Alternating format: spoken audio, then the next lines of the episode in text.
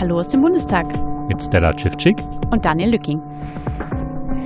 Ja, wir haben den 1. Oktober. Es ist ziemlich genau 19 Uhr. Wir haben noch ein bisschen Tageslicht und sitzen im Paul-Löbe-Haus, ähm, während der Untersuchungsausschuss jetzt in den nicht öffentlichen Sitzungsteil des Tages übergeht. Wir haben heute zwei Zeugen gehört vom Bundesamt für Verfassungsschutz. Ähm, Zwei davon werden, also die beiden werden auch noch äh, jetzt gleich in nicht öffentlicher Sitzung aussagen. Und es stehen noch zwei Zeugen des BND auf dem Plan. Also ein gut gefülltes Programm für die letzten fünf Stunden des Tages. Und wir müssen uns das dann äh, für nächste Woche auf Wiedervorlage legen und mal nachhaken, ob das denn noch so aufgegangen ist, dass man wirklich auch noch alle vier Zeugen heute in nicht öffentlicher bzw. geheimer Sitzung befragen konnte. Ja, und dann würde ich sagen, kommen wir jetzt direkt schon zum ersten Zeugen des Tages, Herrn Gilbert Sieberts, den wir nicht zum ersten Mal erlebt haben.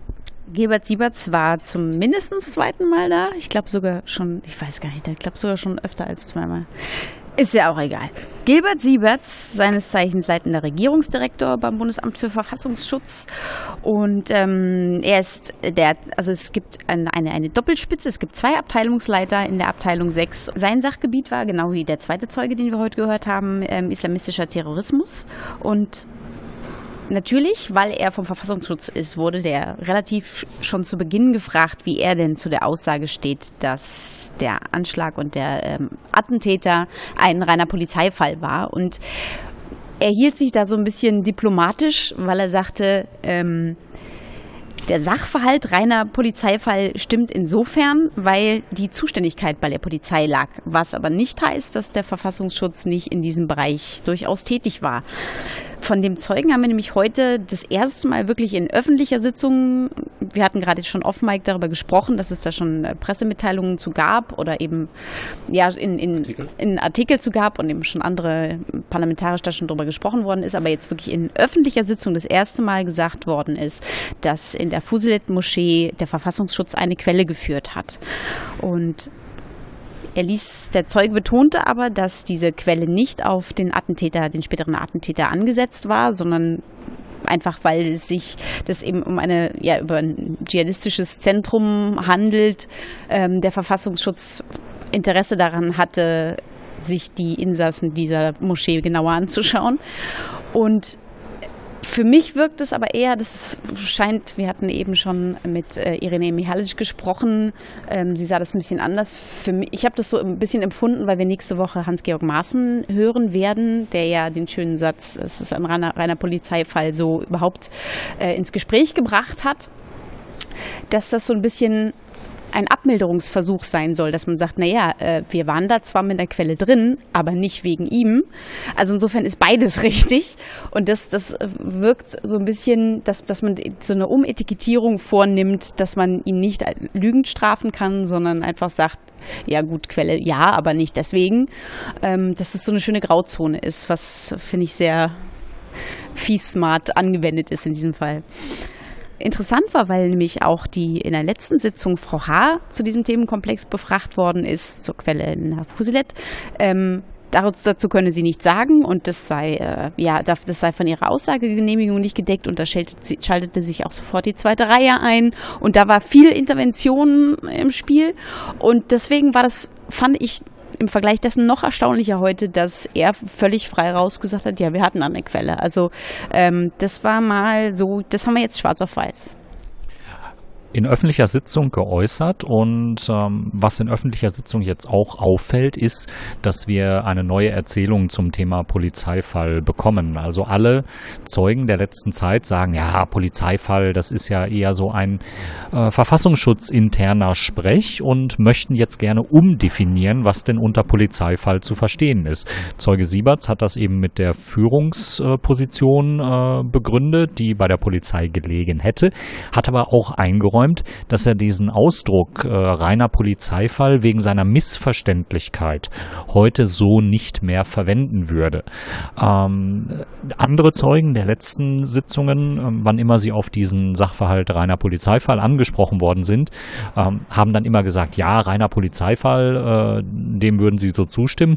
Und dann fingen sie aber an, sehr umfassend viele, viele Tätigkeiten, viele, viele Aufgaben aufzuzählen, die der Verfassungsschutz rund um diesen reinen Polizeifall eben wahrgenommen hat. Äh, Sieberts hat das heute mit äh, einer reinen Vorfeldbefassung äh, begründet und äh, insofern äh, man müsse eben äh, Gefährder, was aber auch nur Polizeisprech sei, entsprechend auf dem Schirm haben. Aber so eine richtig konkrete Bearbeitung, die soll es angeblich nicht gegeben haben und die Abgeordneten haben heute wieder herausgearbeitet, dass es natürlich eine deutliche Bearbeitung Überarbeitung durch den Verfassungsschutz gegeben hat, nämlich in Form von Lichtbildvorlagen, die man der Quelle in der Fusilet-Moschee sowohl vor dem Anschlag als auch nach dem Anschlag äh, vorgelegt hat. Und ähm, ja, also es ist schlicht sachlich falsch, von einem reinen Polizeifall zu sprechen, wenn eben das Bundesamt für Verfassungsschutz auch mit diesem Attentäter befasst war. Erstaunlicherweise sagte aber der Zeuge Sieberts, dass die Vorlage von Lichtbildern keine kein nachrichtendienstliches Mittel ist. Auch eine interessante Definition. Ihr, ja. Ähm, da grenzen wir noch mal kurz ab, was seiner Ansicht nach nachrichtendienstliche Mittel sind. Das wäre dann so zum Beispiel eine Telefonüberwachung oder eben eine digitale Überwachung.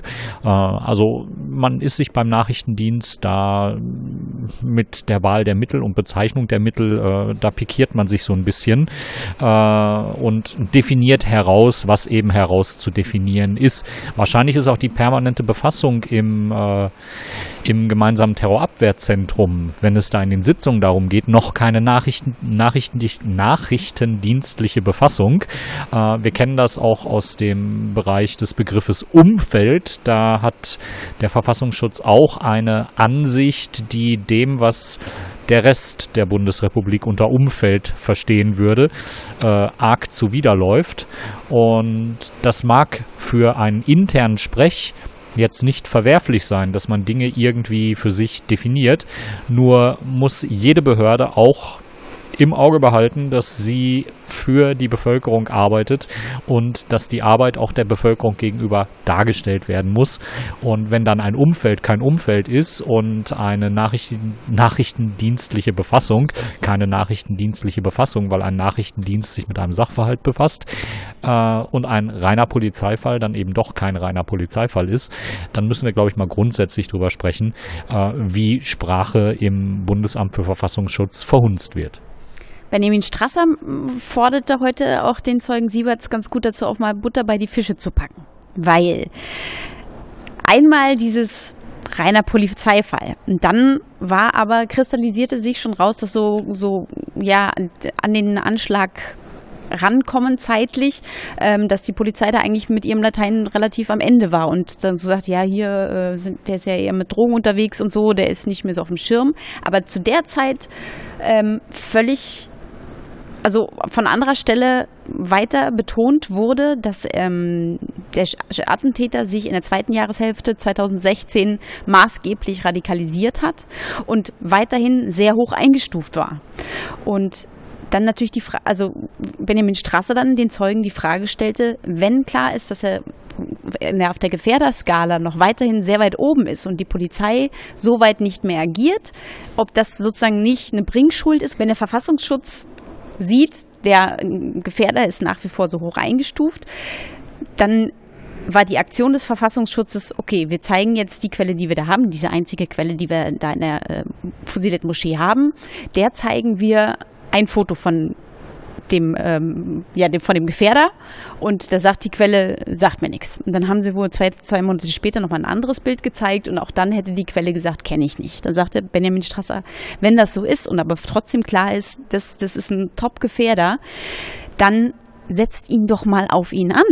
wenn die sich beide in dieser Moschee befinden, dann wäre eben eine ähm, nachrichtendienstliches Mittel zum Beispiel zu sagen, diese Quelle genau auf, auf den Attentäter, auf den zukünftigen Attentäter anzusetzen ähm, und man nicht sagen kann, naja, das ist ein reiner Polizeifall, wenn die Polizei in dem Moment aber gar nicht mehr agiert und die, der Verfassungsschutz um seine Radikalität weiß. Also einfach zu sagen, naja, das, das ist polizeiliche, polizeilicher Sachverhalt und dann die Füße stillzuhalten, das ist ja, das ist irgendwie sehr unbefriedigend zu wissen, dass da der Verfassungsschutz irgendwo sitzt und sagt, naja, polizeilicher Fall. Äh, wir, wir, wollen schon sehr aufdringlich darum gebeten werden, hier einzugreifen. Das fand ich schon äh, ja von Strasser ganz nett an, wirklich rausgearbeitet, zu sagen, ja, sie hatten da eine Quelle. Was hat sie davon abgehalten, die weiter auf ihn anzusetzen oder eben andere Maßnahmen zu ergreifen, um den nicht vom Schirm zu verlieren? Und selbst wenn die Polizei jetzt erstmal nicht näher dran gewesen ist, wir haben ja nachgehalten, wie oft die Befassung 2016 im GTAZ gewesen ist, im gemeinsamen Terrorabwehrzentrum, dass der spätere Attentäter da mehrfachst Thema gewesen ist. Und das Bundesamt für Verfassungsschutz hat ja ein Behördenzeugnis erstellt, ja, ein Behördenzeugnis, rufen wir uns in Erinnerung. Das ist quasi ähm, eine Aussage, die man von einer Quelle, einem Informanten übernimmt wo man quasi einen Stempel drunter setzt und sagt, diese Aussage, diese Richtung, die der Informant uns hier gibt, die muss weiter verwendet werden, weiter verfolgt werden, beziehungsweise davon ist auszugehen. Und äh, die Identität des Informanten wird dabei aber herausgenommen, weil man eben ähm, diese wichtige Information für die weitere Bearbeitung des Falles braucht, aber eben die Quelle, und das war in diesem Fall die VP 01, nicht gefährden will. Also es bleibt dabei, wir haben äh, eine, eine schlechte Befassung mit den ganzen vorliegenden Informationen. Wir haben eine Polizei, die hier in Berlin nicht weiter zugeliefert hat. Wir haben eine Polizei in NRW, die äh, von einer konkreten Gefährdung weiterhin gesprochen hat. Und wir haben einen Verfassungsschutz, der ja, irgendwie nicht gearbeitet haben will, weil das war ja ein reiner Polizeifall, aber eben doch ganz viel drumherum tätig geworden ist und zuletzt dann eben auch Hinweise aus Marokko erhalten hat. Auch Zeuge Sieberts wurde zu seiner ehemaligen Kollegin Frau H. befragt, ähm, weil natürlich den Ausschuss nach wie vor nicht ganz loslässt, inwieweit die Zeugin mit dem Ausschussthema zu tun gehabt hat zu, seiner, zu ihrer Tätigkeit.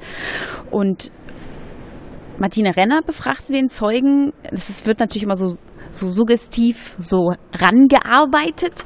Ähm, Ging es dann natürlich auch um die Frage nach Umfeld, also wie weit man irgendwie bekannt und wann man Umfeld ist äh, vom späteren Attentäter. Ähm, weil sie sagte, zum Beispiel bei Herrn Simjonovic hatte der spätere Attentäter mehrfach genächtigt und er hatte von Simjonovic auch einen Schlüssel für eine Moschee bekommen. Und dann war die Frage, also da könnte man dann schon denken, dass die sich so ein bisschen besser kennen. Also sie meinte so, also ich gebe jetzt nicht jedem so einen Schlüssel.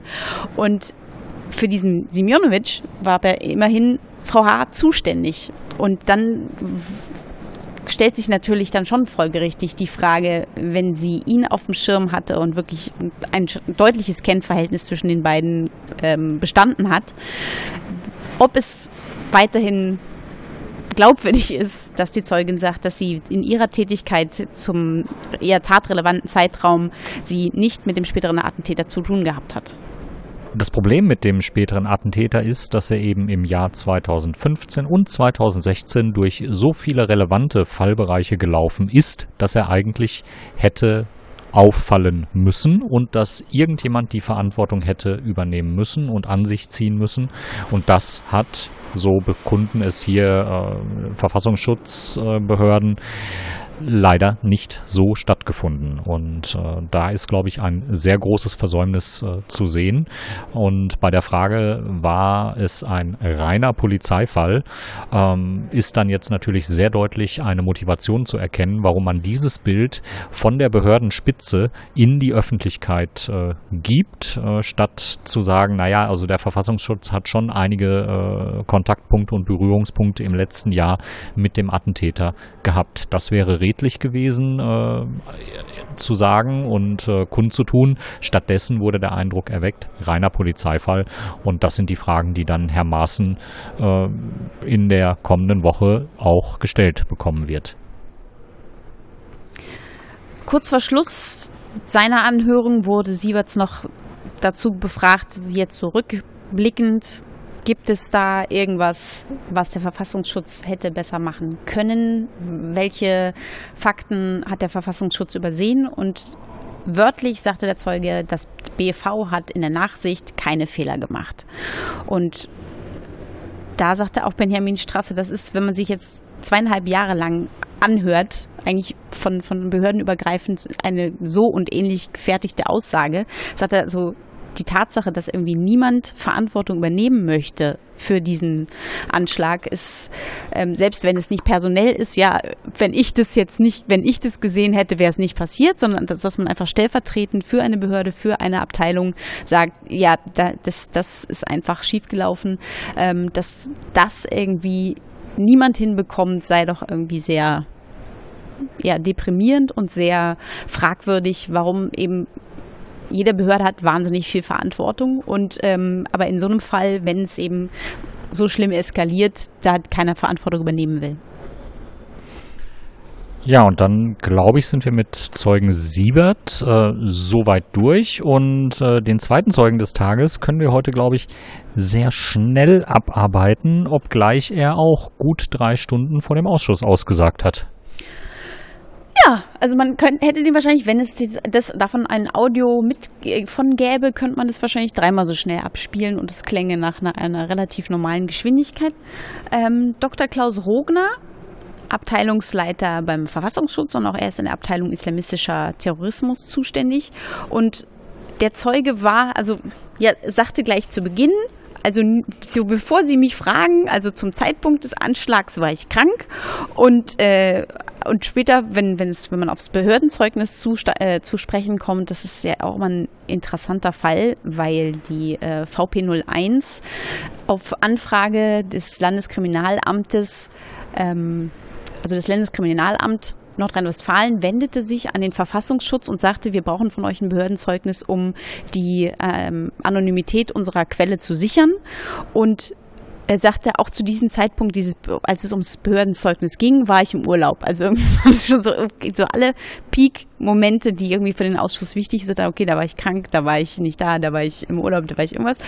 Ähm, trotzdem war es ein sehr wortreicher Zeuge, der aber ähm, so rückblickend jetzt die drei Stunden wenig Input geliefert hat.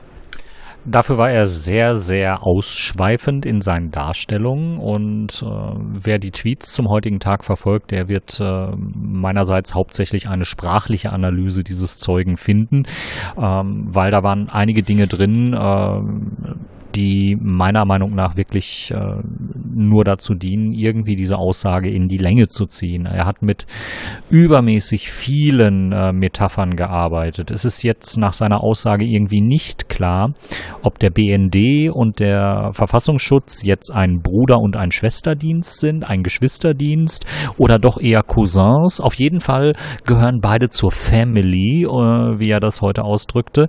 Und er fand wirklich zu fast jeder Frage fand er irgendeine äh, Metapher. Wir hatten den Wald vor lauter Bäumen, den, äh, also wenn man den Wald vor lauter Bäumen nicht sieht und dann aber trotzdem die Bäume im Blick hat, weil der Verfassungsschutz ja nichts übersieht, ja, und äh, dann trotzdem den Wald sieht. Also es ist, äh, es wurde irgendwie nicht besser. Es fiel äh, nicht nur mir schwer, ihm äh, entsprechend da zuzuhören. Man kann auch die Tweets vom Kollegen Stempfle aus der ARD verfolgen, der äh, sich ebenfalls über den äh, Gehalt dieser Aussage äh, echauffiert hat und äh, da auch echt wenig bis gar nichts Neues äh, herausziehen konnte. Ähm, ja, wir haben das dann auch hinterher in den Statements äh, gefunden, die wir uns nachher anhören, dass zu diesem Zeugen von den äh, Abgeordneten, wir hören heute Frau Irene Michalic von den Grünen und den Vorsitzenden des Untersuchungsausschusses, Klaus-Dieter Gröler, ähm, von denen gab es auch nicht wirklich viel zum Zeugen äh, zu sagen. Martina Renner befragte den Zeugen, weil er eben für in der Abteilung islamistischer Terrorismus zuständig ist, ähm, welche Gefährder und welche Dschihadisten er dann so für den Zeitraum 2016 so aufzählen könnte. Und da sagt er, naja, El Bakr, Das ist ein, ein Gefährder, der ähm, einen Anschlag auf den Flughafen Tegel geplant hatte. Und Abu Wallah, von dem wir ja schon auch häufiger berichtet haben. Und dann endete die Liste. Und ähm, das, das war schon für jemanden, dessen Aufgabenbereich das ist, komisch zu sagen, ja, äh, ich wüsste da zwei. Und ähm, ja, der Attentäter war keiner dieser beiden. Und das ist ähm, ja so Zuständigkeit schon eine interessante Sache. Also immer wieder äh, ja irritierend. Mir fehlen die Worte bei diesem ja. Zeugen. Also ich, ich habe jetzt auch tatsächlich, wenn ich jetzt hier durchgucke, ähm, keine weiteren Infos. Nur die eine, was, was fand ich so, so ein Fun Fact eigentlich ist, also ein unlustiger Fun Fact. Ähm, das, also der, der Zeuge war ja sehr gimmickreich eigentlich, wie du schon sagtest, mit den vielen Bäumen, die sie nicht übersehen haben. Ähm, er sagte auch, dass, dass der Verfassungsschutz immer sehr interessiert ist an Quereinsteigern und er möchte nicht so wirklich Namen nennen, aber so, so Douglas und Obi und so. ich habe so gedacht, also ich war ganz, ganz bei dem Zeugen ganz oft in dem Moment, wo ich dachte, hä? Was ist das denn jetzt? Also, was? Ja, es ist, es ist wirklich, also äh, es ist maximal Verwirrung gestiftet worden und ich denke, den, den Gehalt der Aussage hätte man auch in eine Stunde packen können. Jetzt waren es drei und wie wir schon erwähnt haben, der Ausschuss hat jetzt noch vier Personen in nicht öffentlicher bzw. geheimer Sitzung zu hören. Sei es drum, da müssen die Obleute jetzt durch. Äh, unser Tipp von dieser Stelle aus, äh, setzen Sie den zweiten Zeugen des Tages vielleicht einfach nach ganz hinten auf die äh, Liste in der geheimen Sitzung, dann schaffen Sie vielleicht auch noch anteilig etwas für, von den BND-Zeugen. Aber wir steigen jetzt dann erst einmal ein mit den äh, Statements ähm, und beginnen mit Irene Mihalic von den Grünen. Ja, Frau Mihalic, die Erkenntnis des Tages war ja dann heute das öffentliche Eingeständnis, dass das Bundesamt für Verfassungsschutz eine Vertrauensperson in der Fusilet-Moschee hatte. Hat Sie das überrascht? Nein, das hat uns nicht überrascht. Das wussten wir ja auch bereits, ähm, dass es da eine V-Person gab. Und ähm, das ist ja auch Gegenstand unserer Klage in Karlsruhe, dass wir ja die, ähm, also den V Personenführer äh, benannt haben wollen als Zeugen hier für den Untersuchungsausschuss. Ähm, aber was, was es sozusagen mit dieser V-Person auf sich hatte, ja, und wie man mit ihr umgegangen ist, ob man versucht hat, sie wirklich an Anis Amri heranzuführen, was aus meiner Sicht sachlich richtig gewesen wäre, das äh, kann uns heute niemand beantworten, ja, und äh, das könnte uns aber halt eben der V-Mann-Führer beantworten, wo sich die Bundesregierung aber beharrlich weigert, uns diese Person hier als Zeugen zur Verfügung zu stellen. Aber die Information selbst, die war jetzt das erste Mal öffentlich und vorher nur in äh, eingestufter Sitzung an den Ausschuss gegangen, korrekt? Ähm, ja, beziehungsweise sie war kursierte vorher schon in der Presse. Das ist ja alles irgendwie öffentlich geworden und ähm, wir haben das auch hier schon öffentlich mal thematisiert.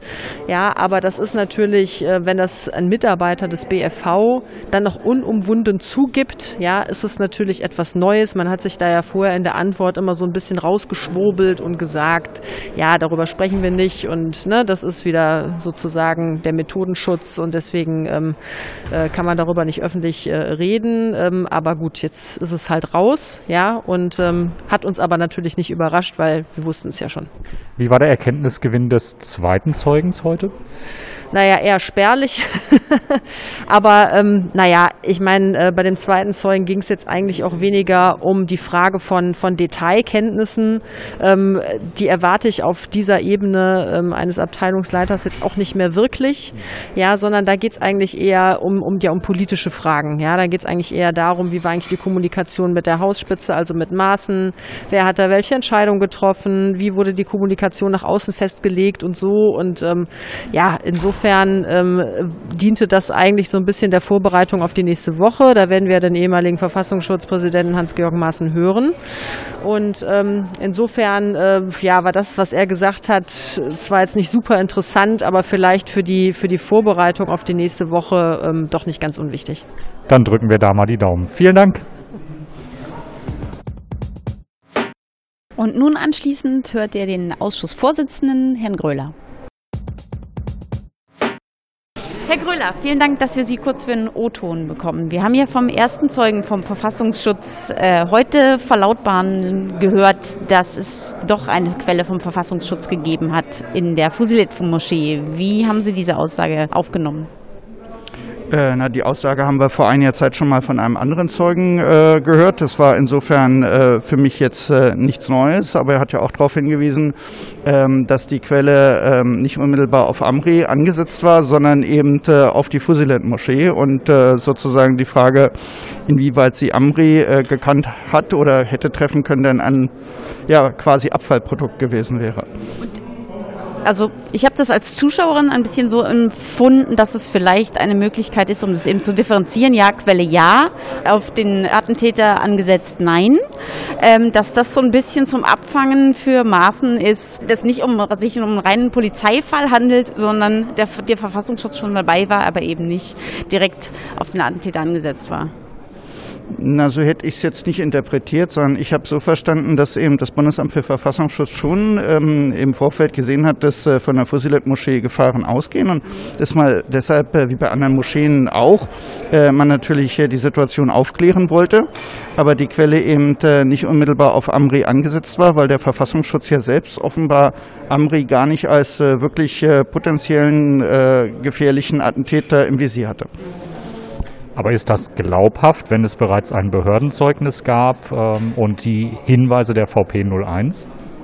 Nun haben wir auch äh, von Mitarbeitern des Bundesamtes gehört, äh, wie viel äh, Gefährder es insgesamt äh, gab. Ähm, ich will nicht ausschließen, dass man damals ähm, innerhalb des Bundesamtes für Verfassungsschutz äh, zu Recht Amri als einen von vielen betrachtet hat.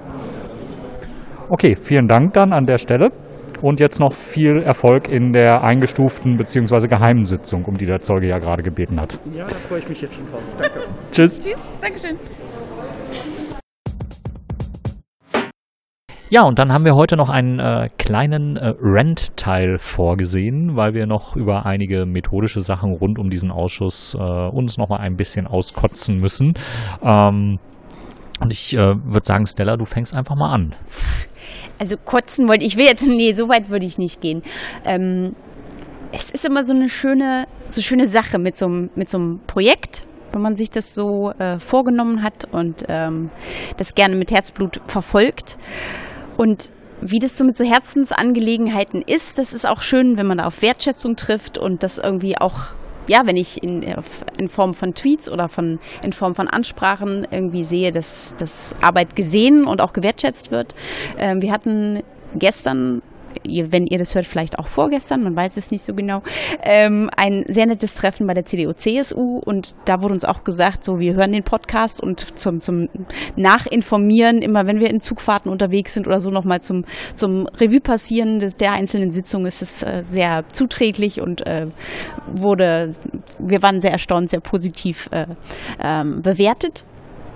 Und ja, in Zuge dessen muss ich aber trotzdem sagen, dass ich immer wieder erstaunt bin, wenn es Ansprachen gibt für, es gibt ein Hintergrundgespräch oder ähm, wir würden gerne Artikel über euch schreiben. Das ist dann, dass dann immer äh, mein wertgeschätzter und äh, geliebter äh, Kompagnon Daniel Lücking angeschrieben wird und niemals ich. Ähm, wir haben eine Redaktionsmailadresse, die redaktion.uapod.berlin ist. Die erreicht uns beide. Das ist, wir sind die Eltern dieses Podcasts und wir sind ähm, so, ist, so das, also die, die, ja, es wird da irgendwie immer so Ehegattensplitting vorgenommen. Ich weiß es, ich weiß es nicht genau, wie man dazu kommt. Wenn man äh, ja einen Podcast hört, der von zwei Leuten geleitet wird, die sich gegenseitig vorstellen ähm, und ich auch noch dazu sagen muss, dass ich den Schnitt vornehme, dass ich die Illustration für diesen Podcast mache, dass ich die Webseite betreue und Schatzmeisterin dieses Podcasts bin. Und ähm, deswegen freue ich mich und finde es auch nur angemessen, dass wenn Interesse an unserem Podcast besteht und an einer Zusammenarbeit mit dem Podcast und äh, über ein gemeinsames Hintergrundgespräch, nutzt doch bitte die E-Mail-Adresse redaktion.uapod.berlin und sprecht uns doch gerne beide an. Und das war jetzt so der, mh, mm, ja, der, der UAPOT-Teil. Dann finde ich, ähm, gibt es sogar noch einen Aspekt, der dem noch eins draufsetzt, so von, von meinen Empfindungen, von meiner Empfindung her. Ähm, da ich als Grafikerin tätig bin im Ausschuss, also bevor wir zusammen podcasten, zeichne ich die Zeugen und vertwittere dann dieses Bild mit, mit irgendeinem für mich ähm, prägnantesten Satz eines Zeugen, Zeugens oder einer Zeugin.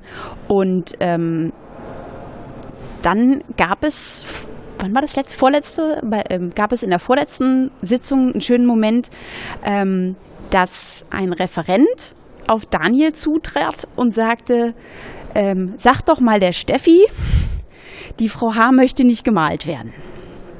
So. Und dann war natürlich Daniel in dieser äh, Don't shoot the messenger mäßig. Äh, so. Und dann dachte ich so, erstmal Punkt A. Steffi, egal. Das ist eine andere Sache. Ähm, aber dann ähm, habe ich dann im Nachhinein, als ich dann davon erfuhr, bin ich dann auch auf den Herrn zugegangen und habe gesagt, also wenn es um Illustrationen geht, dann hat es erstmal so per se mit dem Podcast gar nichts zu tun und dann können sie auch direkt mich ansprechen. Und ähm, das nicht so, nicht steht nicht fest und sag ihr das mal, sondern das ist auch, das bedarf auch einer erstmal einem, einem Gespräch darüber, weil ähm, so wirklich triftig ein Grund, ich will nicht gemalt werden, das ist auch erstmal nochmal, da kann man auch mal erstmal nochmal drüber reden. Ähm, aber so von wegen, sag ihr das mal, da war ich echt total entsetzt, weil das eigentlich sehe ich nicht, warum das so funktioniert. Also ähm, ja, ich sitze als Grafikerin im Ausschuss, die anschließend mit Daniel Lücking zusammen podcastet und ja, in der Position der Illustratorin bin ich die einzige Ansprechpartnerin und ähm, das hat mich wirklich sehr entsetzt, weil ich mir dachte so, ähm, also ich fand die, die Außenwirkungen, also anscheinend es muss ja irgendeinen Grund geben, wieso man zu dem Gefühl kommt, ähm, also dass dass das sozusagen ähm, über mich entschieden werden kann, finde ich absolut nicht richtig. Und ähm, ja, Daniel in der doofen Position zu haben, so, die haben mir gesagt. Ähm, aber da weiß ich eben nicht, wie man dazu kommt, zu sagen, ja, man kann es da hingeben und der richtet es dann schon aus. Also wenn es um Illustrationen geht, bin ich einfach die einzige Ansprechpartnerin. Es hat bei uns auch äh, wirklich ganz konkrete Mehrarbeit zur Folge. Also wir koordinieren uns, was die Teilnahme an Terminen angeht. Und es war jetzt in dieser Woche nicht das einzige Mal, dass äh, ich wirklich direkt angesprochen worden bin, die Redaktionsmailadresse nicht genutzt worden ist und ähm, dass wir dann jedes oder dass ich dann jedes Mal derjenige bin, der sagen muss, ah, übrigens, Stella ist auch noch da und äh, es findet hier nichts statt, wenn wir nicht äh, irgendwie zusammen hingehen. Ähm, klar, ich mache auch in der Arbeit fürs äh, Neue Deutschland Einzelanfragen, aber die kommen dann auch von meinem normalen E-Mail-Account. Und es gibt ja auch Parlamentarier, die sagen, ja, äh, für einen Podcast bin ich gerne da, aber äh, fürs ND dann doch nicht. Ähm, da gibt es so komische Präferenzen. Ich hoffe, die eine Fraktion nimmt uns das nicht übel äh, und hat sich das auch mittlerweile wieder abgewöhnt, weil ich da auch gesagt habe, so, äh, nö, kann man so nicht begründen. Ähm, es ist äh, wirklich bezeichnend. Auch so Rechercheanfragen, die kommen immer über meinen Twitter-Account und ähm, das ist natürlich schwierig. Ich will natürlich äh, wegen der intensiven journalistischen Arbeit auch nichts verzögern und lasse mich dann natürlich auch erstmal auf ein Gespräch ein. Äh, aber es fällt schon auf, dass eben die Wahrnehmung ähm, ja so ja, nee, kippt nicht, dass die Wahrnehmung so, so schief hängt. Genau, dass die Wahrnehmung so schief hängt. Ähm, und Wahrnehmung, finde ich, äh, ist, ein, ist eine gute Überleitung äh, zu dem Thema, um das es mir heute noch geht. Ähm, ich schick wieder vorweg, nein, es ist keine Kollegenschelte gegenüber dem äh, Kollegen, der hier sitzt im Ausschuss, aber auch da haben sich in den letzten zwei Wochen wieder Situationen angesammelt, wo ich mir denke, müssen wir mal zum Thema machen. Es geht um das Blog, das heute im Bundestag pflegt. Ähm, wer die Bundestagsseite aufruft und auf erster Untersuchungsausschuss geht, wird feststellen, dass da sehr viele Artikel zum Ausschussgeschehen sind. Über die Inhalte möchte ich mich eigentlich gar nicht äh, in Gänze auslassen. Das ist äh, mit eigentlich nachrichtlich gehalten, ähm, berichtsmäßig gehalten. Da gibt es so erstmal auf den ersten Anschein hin nichts zu kritteln. Äh, zumindest wenn man nicht an den Sitzungen teilnimmt und wenn man sich nicht mit dem Umfeld des Ausschusses auch noch so ein bisschen befasst. Wir hatten in der letzten Woche wieder einen sehr intensiven Tag von 12 Uhr bis 24 Uhr und im Blog von heute im Bundestag erschienen zwei Artikel zu diesem Tag. Wunderbar, wir hatten ja auch immerhin drei Zeugen zu diesem Tag, nur waren in beiden Artikeln ja quasi nur zwei Zeugen abgehandelt und die wirklich relevante und kritische Zeugin des Tages, nämlich Frau H. die fand auf den Seiten von heute im Bundestag nicht statt. Da fehlten Angaben darüber und ähm, da fehlten Angaben darüber, dass eben eine dritte Zeugin an diesem Tag noch gehört worden ist und was sich in dieser Aussage eben noch getan hat. Und das irritiert natürlich. Das ist immer ausgerechnet bei den Zeugen passiert, wo so ein bisschen Zündstoff hinter ist. Und äh, das merkte man bei der Frau H. Wir haben es im Podcast mehrfach schon betont, sehr deutlich, dass da äh, ein Fakt drinsteckt. Und äh, auch die anderen beiden Zeugen des Tages, die auch sehr lang ausgesagt haben, ähm, hatten nicht so viel Impact und so viele Inhalte und auch nicht so viel Brisanz äh, wie eben Frau H. Und das ist eben über heute im Bundestag nicht durchgedrungen. Und äh, heute haben wir ein ähnliches Ding erlebt, äh, und zwar via Twitter. Ich rufe den Tweet gerade mal auf. Ihr kennt ja schon grob die äh, Ereignisse heute. Es geht heute um diesen Tweet von heute im Bundestag. Es gibt da einen Twitter-Account. Ähm, Im ersten Untersuchungsausschuss zum Breitscheidplatz-Anschlag hat ein Zeuge vom BFV Bund die Auffassung bekräftigt, seine Behörde sei vor dem Anschlag nur am Rande mit dem späteren Attentäter befasst gewesen. Hashtag UA1BT und der Link zum Artikel. Das ist natürlich korrekt und fasst die Aussage auch korrekt zusammen.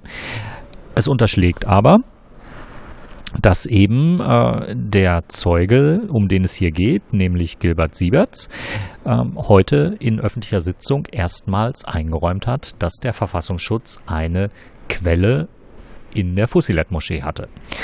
Das löst der Artikel selbst dann auch nur so halb ein. Da ist schon erwähnt, dass es eine Quelle in der Fusilet-Moschee gab.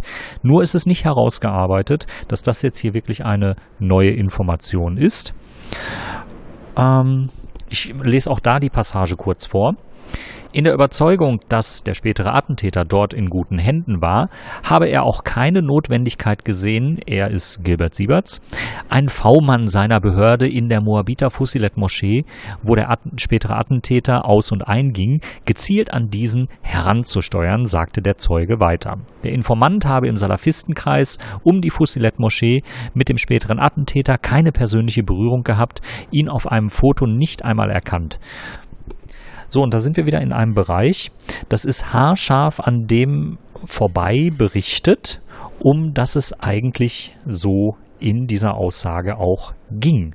Und ähm, wir haben das in anderen Sitzungen leider auch von dem Medium selbst äh, erlebt, ähm, dass zum Beispiel der Artikel geschrieben wurde, während die Aussage noch lief und dass in, der, in dem Artikel es darum ging, ja, wie viel Material war denn zum späteren Attentäter vorhanden und der Zeuge hatte sich zunächst nur darauf eingelassen, ja, da war ein bisschen was vorhanden und äh, letztendlich war es dann aber doch ein äh, dicker Aktenordner, der dabei herauskam. Das muss irgendwie vor einem Jahr oder so gewesen sein, grob. Ähm, auch da äh, trug die Darstellung von äh, heute im Bundestag äh, nicht. Und äh, insgesamt ist das alles eine sehr konservative Abbildung des Ausschussgeschehens. Ähm, und wer eben diese, diese hochrangige Quelle, als die man das Parlament und den Parlamentsblock ja ansehen kann und auch muss, meiner Meinung nach. Ähm, wer sich alleine darauf verlässt, ähm, der wird schon durch die Aufmachung der Artikel in die Irre geleitet. Und äh, das fängt eben damit an, dass man relevante Aspekte nicht äh, in die Überschrift setzt und nicht äh, frühzeitig erwähnt und äh, andere Dinge in den Vordergrund äh, stellt. Und ähm, ich möchte niemandem vorschreiben, wie die die Artikel zu äh, zu schreiben sind, aber ich kann so für Twitter sagen, äh, die Quintessenz derer, die sich mit dem Ausschuss befasst haben, ähm, hier ein Gruß an äh, Florian Flade und auch äh, nochmal an Michael Stempfle von der ARD. Äh, die sind nachrichtlich äh, sofort auf diesen Aspekt aufgesprungen, dass jetzt öffentlich bekannt ist, dass es eine Quelle in der Fusilet-Moschee gab. Also öffentlich im Sinne von, es steht in Bundestagsprotokollen, es ist öffentlich vor Parlamentariern vorgetragen worden und nicht nur in nicht öffentlicher Sitzung. Ähm, es war also für jeden und jede zu hören. Da sind äh, die normalen Nachrichtenmedien aufgesprungen und das Parlamentsmedium selbst hat da quasi eine Art von Parteilichkeit äh, gegenüber dem Bundesamt für Verfassungsschutz äh, mehr oder weniger ergriffen und hat diesen Punkt eher unter ferner Liefen äh, abgehandelt und äh, korrekterweise zwar mit vermeldet, aber eben ähm, im Twitter-Account so nicht bedient. Ich habe eine SPD-Parlamentarierin angesprochen, die auch den Tweet von heute im Bundestag weiterverbreitet hat. Das ist eben nicht das, was in der Sitzung heute als Relevantes da war. Und äh, wenn die Überschrift so komplett in die andere Richtung geht, dann muss ich die Kollegen schon fragen, ähm, warum das so stattfindet. Gut, genug der Kollegen oder Medienschelte. Ja, und damit kommen wir auch schon zum Ende der Folge und äh, liegen heute wirklich gut in der Zeit. Wir haben es knapp kurz nach halb acht und ähm, möchten uns an dieser Stelle aber nochmal kurz zu Wort melden. Nee, eigentlich wollte ich nur die nächste Sitzung ankündigen. Achso, ähm, Möchten an dieser Stelle aber nochmal kurz äh, einen Dank an die Spender richten. Auch heute hat uns wieder während der Sitzungszeit eine Spende via PayPal erreicht. Das freut uns sehr und das motiviert auch insgesamt, wenn die Aussagen gerade mal nicht so interessant sind, wenn ausgerechnet dann eine Spende eintrifft. Äh, herzlichen Dank an den Spender an dieser Stelle. Und ähm, ja, dann bleibt uns nur noch auf die kommenden Termine hinzuweisen. Genau, der kommende Termin ist in der nächsten Woche am Donnerstag, am 8.10., die nächste Ausschusssitzung, bei der wir, wie wir vorhin schon angeteased haben, Hans-Georg Maaßen erwarten können. Und das heißt, am 9.10. hört er dazu die passende Podcast-Folge und bis dahin, tschüss! Tschüss!